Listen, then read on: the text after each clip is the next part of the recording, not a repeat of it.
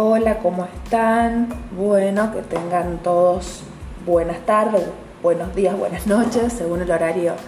que estén escuchando este podcast, esta interpretación del primer eclipse del año, al fin, no el primero que tenemos en el eje Tauro-Escorpio, porque ya hemos tenido el año pasado, si mal no recuerdo, en noviembre, pero bueno, eso fue 2021 Perdón por los ruidos exteriores, pero bueno, vivo en un departamento que da eh, con vista al frente y en una avenida de las más ruidosas de Ciudad de Córdoba. Así que bueno, disculpas.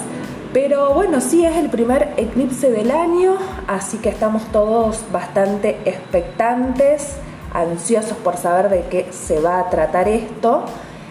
Y a diferencia por ahí de otros eclipses, a mí me da la sensación que este es bastante complicado como de encauzarlo y de tratar de charlar en profundidad. Y bueno, yo que vengo escuchando, leyendo, eh, interiorizándome en astrología desde hace ya unos añitos, eh, me, doy cuenta que la mayoría de los astrólogos que tienen visibilidad, no me refiero a los que están en la tele, pero de astrólogos que tienen visibilidad, muchos seguidores, cuando llegan tránsitos, eh, bueno, eclipses, aspectos donde estén implicadas energías bastante difíciles de comprender, se les hace aguas y empiezan a estar repetitivos. Y sí, me voy a poner a hablar mal de otros astrólogos, ¿por qué no? Porque viste que esto de que una está en astrología y todo, pareciera que hay que ser ser de luz, amorosa, buena, compasiva. Y yo ya estoy bastante cansada de la compasión porque, bueno, yo tengo todo en Pisces, ¿viste? Entonces hay que pedirle compasión al resto de los signos. Los piscianos ya, ya lo interiorizamos, así que no empiezan a molestar con eso. ¿Y es soberbio lo que digo? Sí, es soberbio, pero no me importa nada. Yo casi que cuando, cuando me pongo a hablar de astrología siento que le estoy hablando a todos mis colegas piscianos, eh, no sé cómo decirla, bueno, a los, que, a los que compartimos signos o tenemos energía pisciana muy fuerte, eh, les hablo a ellos, porque bueno, somos los, el signo que estamos buscando muchas respuestas y que ya también nos sentimos bastante boludeados, porque cada vez que hay que hablar de Pisces nadie sabe bien qué decir. ¿Y por qué nombra a? Porque en este eclipse Pisces eh, va a estar bastante involucrado, no solamente porque tiene a sus dos regentes en su casa, que son Júpiter y Neptuno, sino que también está Venus y Marte en Pisces, ayudando a los planetas de Tauro, que por supuesto, como ya sabemos y para los que tienen algo de idea de astrología, Pisces y Tauro son signos que están en sextil, ¿no? es un aspecto de 30 grados, es un aspecto benéfico, son como un signo intermedio. El sextil es cuando se da entre signo intermedio, o sea, después de Pisces le sigue Aries, Aries no. Después le sigue Tauro, Tauro sí, ahí hay sextil. Después, eh, con los que ya hay eh, tres signos de por medio, es un trígono. Por ejemplo, ya vendría Cáncer, ¿no? Antes de Cáncer tenemos a Aries, Tauro, Géminis, entonces viene Cáncer y ahí hay un trígono. Bueno, en fin, no me voy a poner a hablar de aspectos, eso probablemente haga otro podcast más adelante como para entender aspectos de manera fácil. Eh, bueno, yo como buena persona, no soy disléxica, pero porque no estoy diagnosticada, viste que ahora todo el mundo se diagnostica con enfermedades, pero algún problemita con el lenguaje tengo, claramente se estarán dando cuenta porque no me resulta tan fácil tratar de plasmar a palabras todo lo que tengo en mi cabeza, aunque estoy intentando mejorar ahora. estoy haciendo podcast y después me escucho y me quiero matar, pero bueno, es como que le estoy poniendo onda.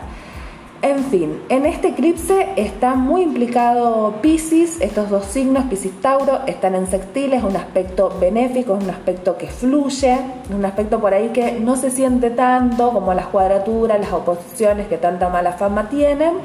pero es un aspecto este del sextil el que ayuda a la fluidez, a que todo se vaya dando de una manera más leve. Y además son dos signos femeninos, de los signos más femeninos te diría que hay, porque Venus rige a Tauro y Venus en Pisces está exaltada. Así que este eclipse tiene mucho de venusino, mucha implicancia, implicancia de energía femenina de la energía de la Tierra, de Gaia, que tanto se está hablando ahora que está Urano transitando por este signo ya hace unos años y va a seguir unos años más porque está siete años en un signo. Así que estamos eh, vivenciando situaciones de índole muy femeninas, intentando conectar con nuestro, nuestros valores, con lo que sentimos, con lo que nos pide nuestro cuerpo, también con los recursos. Y cuando digo recursos no me refiero solamente a recursos económicos porque es lo que siempre se tiende a pensar en plata, plata, plata, plata y la gente que más piensa en plata, la plata no va a aparecer. Cuanto más se piensa eh, en algo, eso no va a aparecer porque los pensamientos obsesivos no ayudan a, a la fluidez de los acontecimientos y en Tauro la energía taurina suele tener esta situación de pensar que el único recurso es la plata o lo material y existen infinidad de recursos y que muchas veces no sabemos cuáles son porque el árbol nos impide ver el bosque. Estamos tan obsesionados con un tema que no vemos todo el alrededor y todas las otras posibilidades además que tenemos. Así que bueno, este eclipse eh, está cargadito de energía de, pasividad, si se quiere, no porque las mujeres seamos pasivas, pero sí es una energía más receptiva, más de atraer, más de magnetizar que de accionar y de ir a buscar y a conquistar como es la energía masculina o los signos masculinos que tienden más a poder salir a la afuera y a buscar. ¿no? Los, los signos de aire y de fuego son los signos masculinos. Eh, el fuego, por supuesto, es la acción, el impulso vital, la fuerza, el empuje, el, inicio. Y los signos de aire por la cuestión social, de, de, poder tener un pensamiento lógico, más astuto, más rápido, más interesado, como tienen los signos. Yo siempre hablando mal de los signos de aire. Y bueno, gente, vayan a, buscar otros astrólogos más obsecuentes. Yo este año ya cumplí 33 años, estoy que me chupa un huevo todo, entonces voy a tirar mierda para todos lados. Bueno, no, mentira. Eh, me gusta asustar un poco, pero ya voy a ir hablando bien de todos los otros signos, porque la cuestión es no estar alejando a la gente, ¿no? sino atraer más oyentes al podcast. Y al que le quepa el saco también que se lo ponga, porque si tiro algún palito con los signos de aire, eh, por ahí es que bueno, a lo mejor hay que hacer una, una autocrítica o algo por el estilo, porque ya lo airoso eh, va a tener su, su justicia. ya que rige la justicia de los signos de aire, ya van a tener su justicia, de acá a unos años nos vemos y hablamos, así que también les aviso que vayan preparándose, porque la obsecuencia, eh, la falsedad, el hacer lo que, viste, los signos de aire siguen mucho las masas, se adaptan, como es de aire, viste, no, no puede, el aire no lo puedes agarrar, van, viste, donde va el, donde va el viento, nunca mejor dicho. Entonces, donde va la mayoría, el aire va y se pierden, se pierden en, el otro y eh, estamos en un, en un momento histórico donde es necesario acudir a la individualidad y al yo soy. Recordemos que de acá a unos años, y los años pasan volando, va a estar Neptuno en Aries, así que más vale estar prevenido que después que te agarren las cosas así de imprevisto y no saber bien qué hacer. Pero bueno, este eclipse eh, que va a tener también a Pisces involucrado, acá nos la, nos la complica un poco más porque con Pisces nunca se sabe qué es lo que puede llegar a pasar. Pisces es una caja de sorpresas, eh, todo puede salir como para bien, como para mal. Si uno se pone como a, atrás del resultado y a y a buscar soluciones rápidas o a tratar de ir especulando de que, no, bueno, yo me voy a poner a planificar y voy a buscar tal estrategia porque esto es lo que me va a llevar a mi meta, bueno, eso con Pisces no funciona. No funciona, esto se lo digo no solamente a las personas de Pisces, sino lo digo porque hay energía pisciana eh, en este momento y durante casi todo el año. Después va a ser una entrada Júpiter en Aries, unos meses, pero en octubre vuelve a Pisces, así que, y sigue estando Neptuno también por unos años más en Pisces. Así que bueno, este año va a estar cargado de energía pisciana y hay que tratar de convivir con la incertidumbre. Con las, para las personas que no tienen energía Pisces es muy difícil no saber qué es lo que va a pasar no, no poder tener una estrategia clara porque esa estrategia se va a, caer. Así que la, clave para este eclipse inaugural del año es no tener estrategias, no tener expectativas, no hacerse ilusiones, no proyectar, no, no intentar eh, encontrar, eh, bueno, sí, en encontrar como eh, metas o, o cosas que nos hayamos propuesto probablemente no sucedan. Tampoco asustarse, tampoco angustiarse porque tal cosas no pasan, porque Pisces lo que nos viene a enseñar es precisamente eso, ¿no? La famosa frase fluir, porque no puedes abarcar nada, no puedes tener control sobre nada, porque mirá si tuviste un montón de meses o años planificando y tratando de que suceda algo y después esa cosa no sucede y te das cuenta de que no hay forma de que eso suceda y la desilusión y la angustia es muy grande, cosa que también pasa en Pisces, ¿no? Por eso es una energía que, que nos enseña la renuncia, ¿no? Porque cuanto más obsesionado, mira palabra virginiana, que es su opuesto complementario, cuanto más nos obsesionamos y nos vamos al detalle, más nos perdemos. Esta es una energía de irse al todo, de tratar de poder pararse desde un lugar un poco más alejado de la situación y ganar perspectiva, que también la perspectiva se podría decir que es una frase jupiteriana, Júpiter también es regente de Pisces, así que lo que nos está pidiendo es poder alcanzar perspectiva y para alcanzarla es necesario no tener expectativas, no perseguir resultados, entender que probablemente eso que, desea, que deseábamos no, no vaya a pasar, o también sí, puede llegar a pasar, porque tampoco es como voy a poner del pesimismo absoluto, porque Pisces también es el signo de la magia y donde todo puede llegar a suceder, tanto lo bueno como lo malo.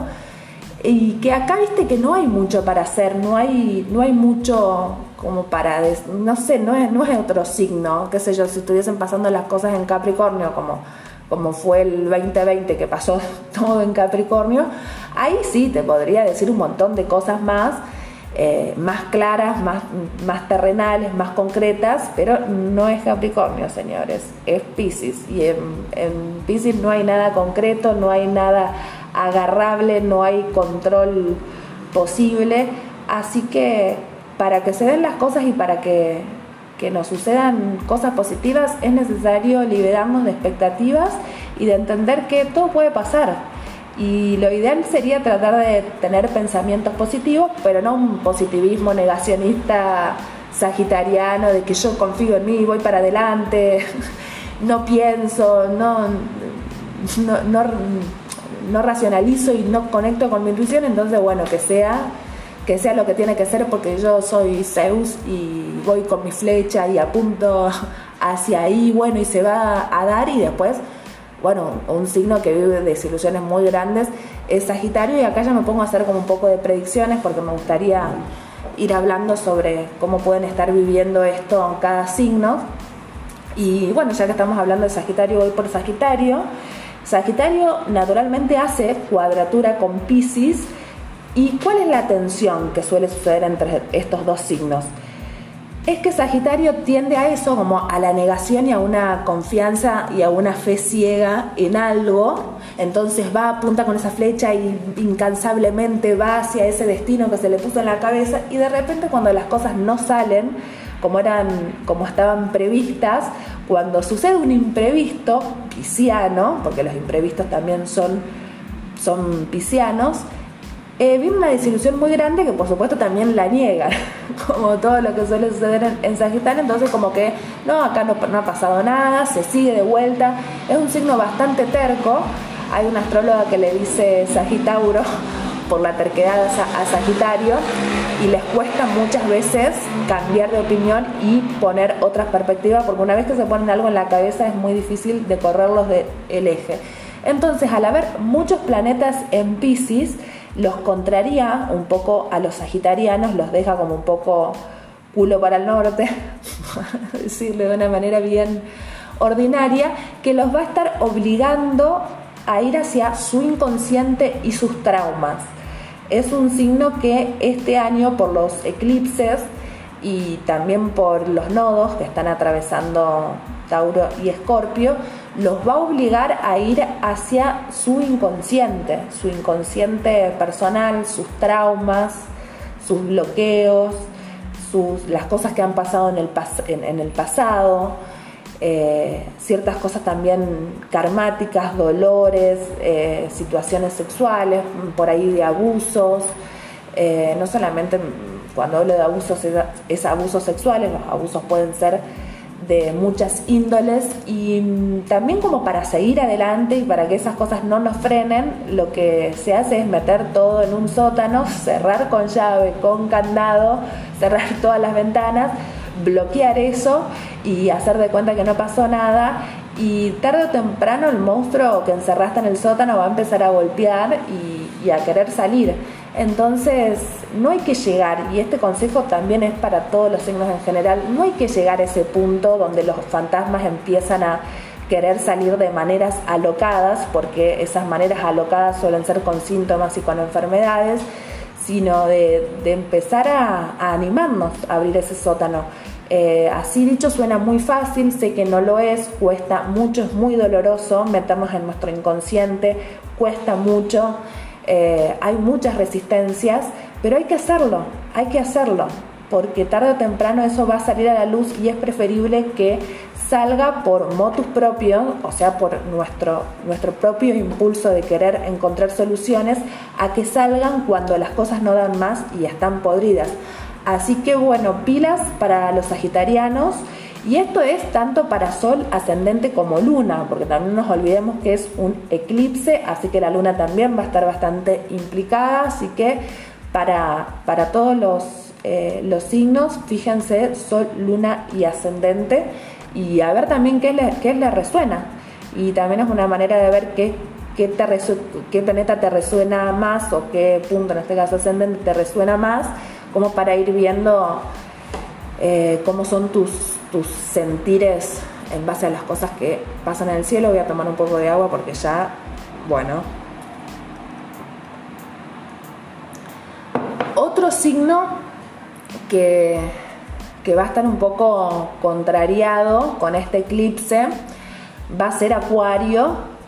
Acuario y Tauro están naturalmente en cuadratura, son dos signos fijos a los acuarianos les puede estar tocando esto en su casa 4, ¿no? Fíjense que recién hablé de Escorpio, que es la casa 8, es el inconsciente, ahora voy a la casa 4, que es nuestra vida privada personal, o sea, estoy hablando de dos casas de agua, así que a las personas con que estén que tengan este eclipse eh, implicando a sus casas de agua, lo van a, sentir como más fuerte también.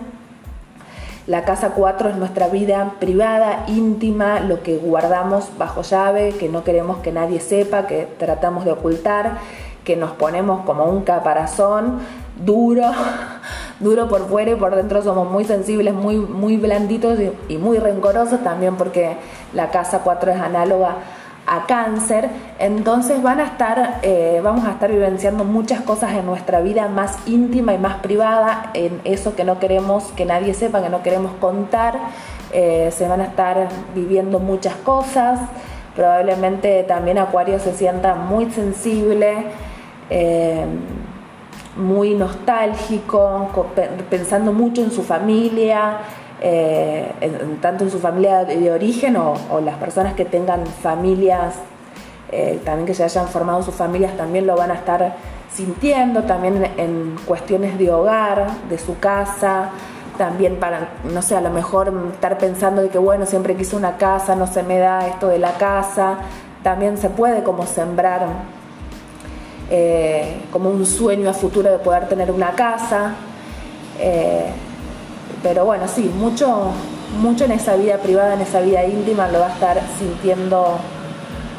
Acuario. Después, eh,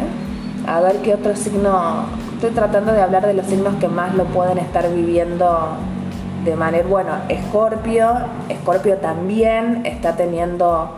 oposiciones, tanto. Eh, bueno, en este mes el Sol va a estar haciendo oposición a los escorpianos de Sol, Luna o Ascendente. Y también Urano, que está siete años en Tauro, nos quedan cuatro todavía, va a estar haciendo oposición a eh, las personas que tengan planetas en Escorpio o el ascendente, por lo que se pueden vivenciar ciertos tipos de conflictos en relaciones con los otros, sentir que los otros nos, nos provocan y nos tenemos que defender, también sentir que no nos entienden, que nos queremos relacionar y, no nos hacemos entender, eh, generamos conflictos,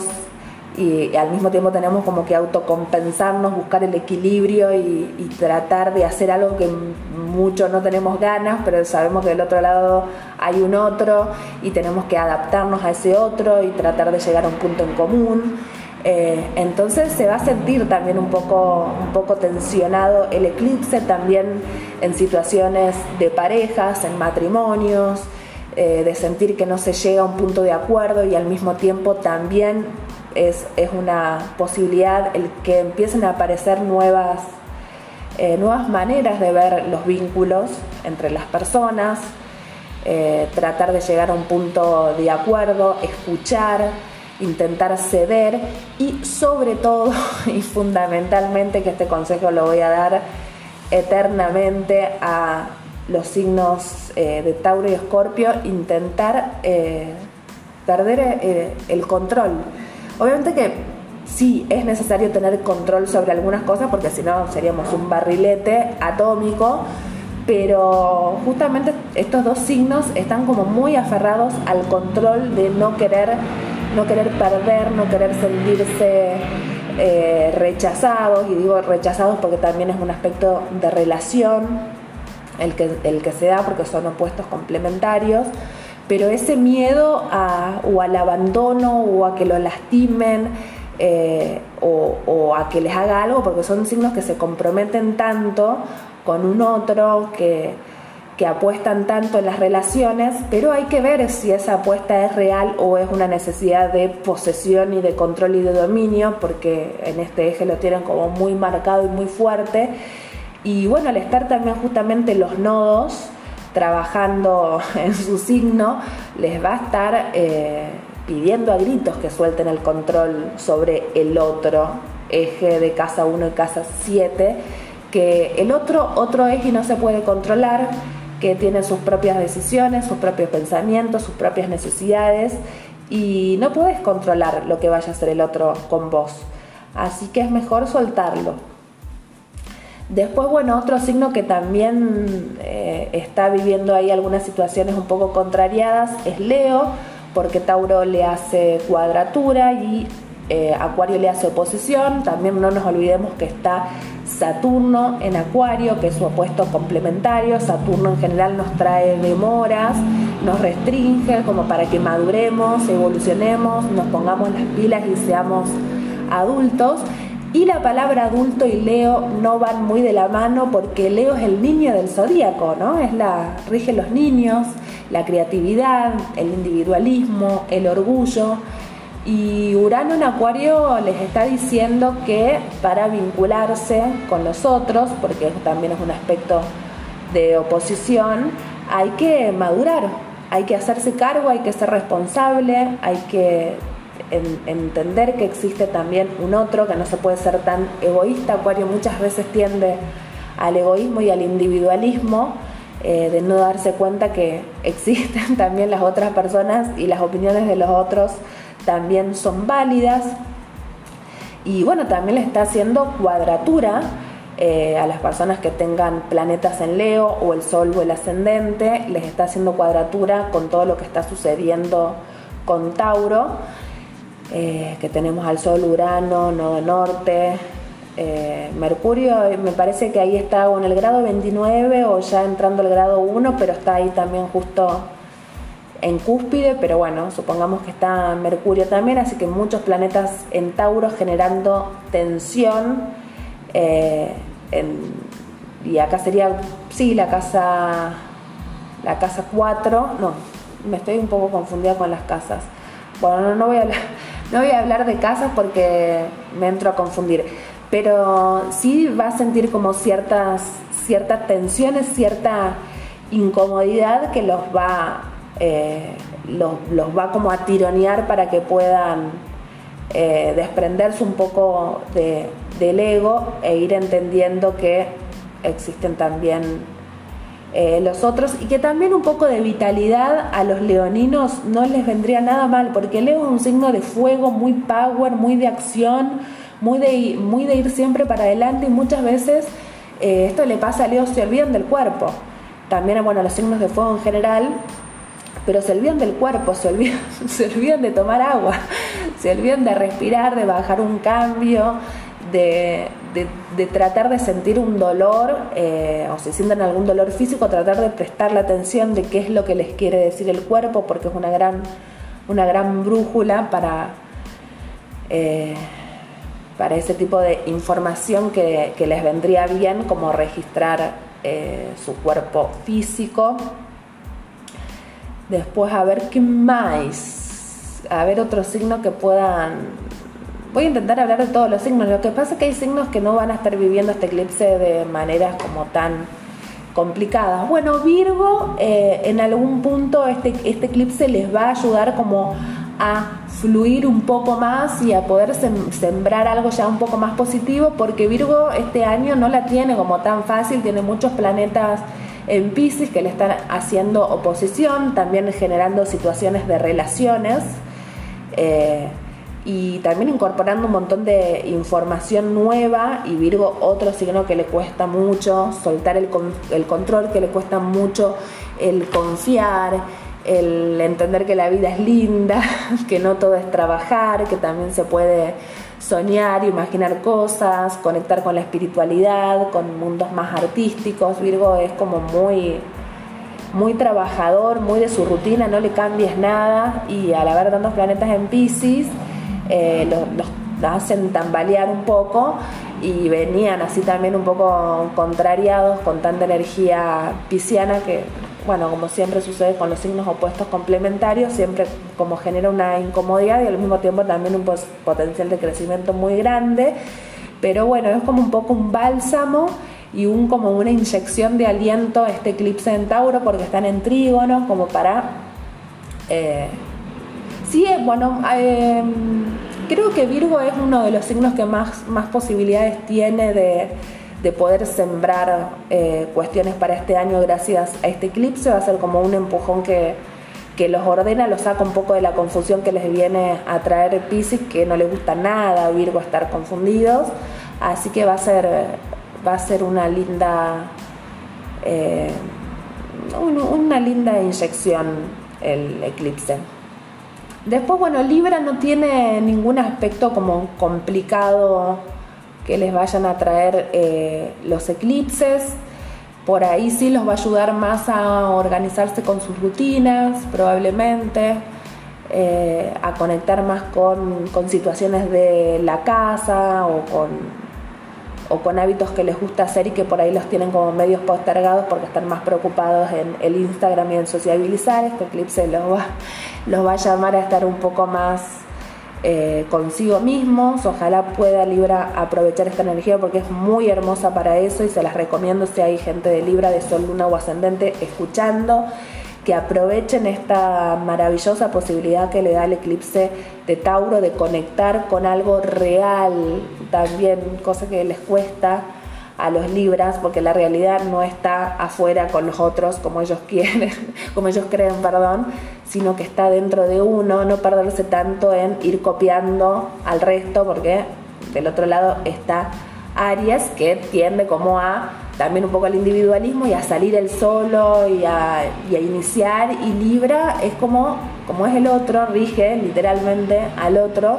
se va perdiendo un poco de su personalidad como para ir adaptándose y esa necesidad galopante que tienen de quedar bien con todo el mundo.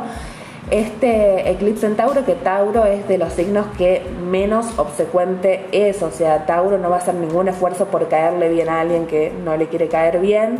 es un signo bastante honesto con sus eh, sentimientos hacia las otras personas, así que eh, esta energía taurina los, los está ayudando a que sean un poco más genuinos, más auténticos y menos falsos los librianos. Después, eh, bueno, está cáncer, que no es que no, no, le vaya a pasar nada en el eclipse, pero Sí, tiene muchos, tiene aspectos de trígono con Pisces y, un y aspectos de sextil con Tauro, así que tienen como también todo, todo muy dispuesto para la fluidez. Capricornio también, salvo que está Lilith, también haciéndole Lilith en los primeritos grados eh, de cáncer, haciendo también algunas oposiciones, eh, sobre todo también a las personas del primer decanato o de los primeros grados del signo, o si tienen el ascendente muy comenzado el signo, pueden estar sintiendo como muchas situaciones de, rechazo, de, sí, de rechazo, de incomodidad, de no, de no estar soportando gente, pero también tienen muchos aspectos de fluidez en el cielo por los sextiles y los trígonos así que no les va a afectar, me parece, como tan particularmente a ellos. Aries está teniendo a Quirón, también sanando muchas, a Quirón en sus signos, sanando muchas heridas, muchos dolores, eh, que es un lindo aspecto si saben aprovecharlo, porque también es otro signo que es como muy caótico y va muy para adelante. Caótico en el sentido de que es impulsivo y no piensa y va para adelante entonces no se detiene a sentir tanto Aries y Quirón ahí los, lo está ayudando como a trabajar eh, en esa energía. Así que nada, ay, siento que hablo un montón y ya tengo la garganta muy seca. Eh, bueno, seguramente hay algunos signos que van a decir, hey, de mí no estuviste hablando, no hablaste nada, no dijiste nada importante. Pero bueno, chicos, eh, en este caso hay algunos signos que están más más implicados que otros y que le, eh, este eclipse los puede afectar un poco más, así que hablé más de, este, de estos signos. Y la astrología es así, seguramente más adelante haya, siempre pasa, porque esto es un zodíaco, más adelante vaya a haber otros signos que estén implicados, entonces voy a hablar más de esos otros signos. Así que bueno, a no quejarse, espero les haya gustado, síganme a Astrofunk en Instagram. Eh, la fotito de perfil es la misma que figura acá en el podcast. Eh, estoy con un Instagram nuevo haciéndolo crecer, así que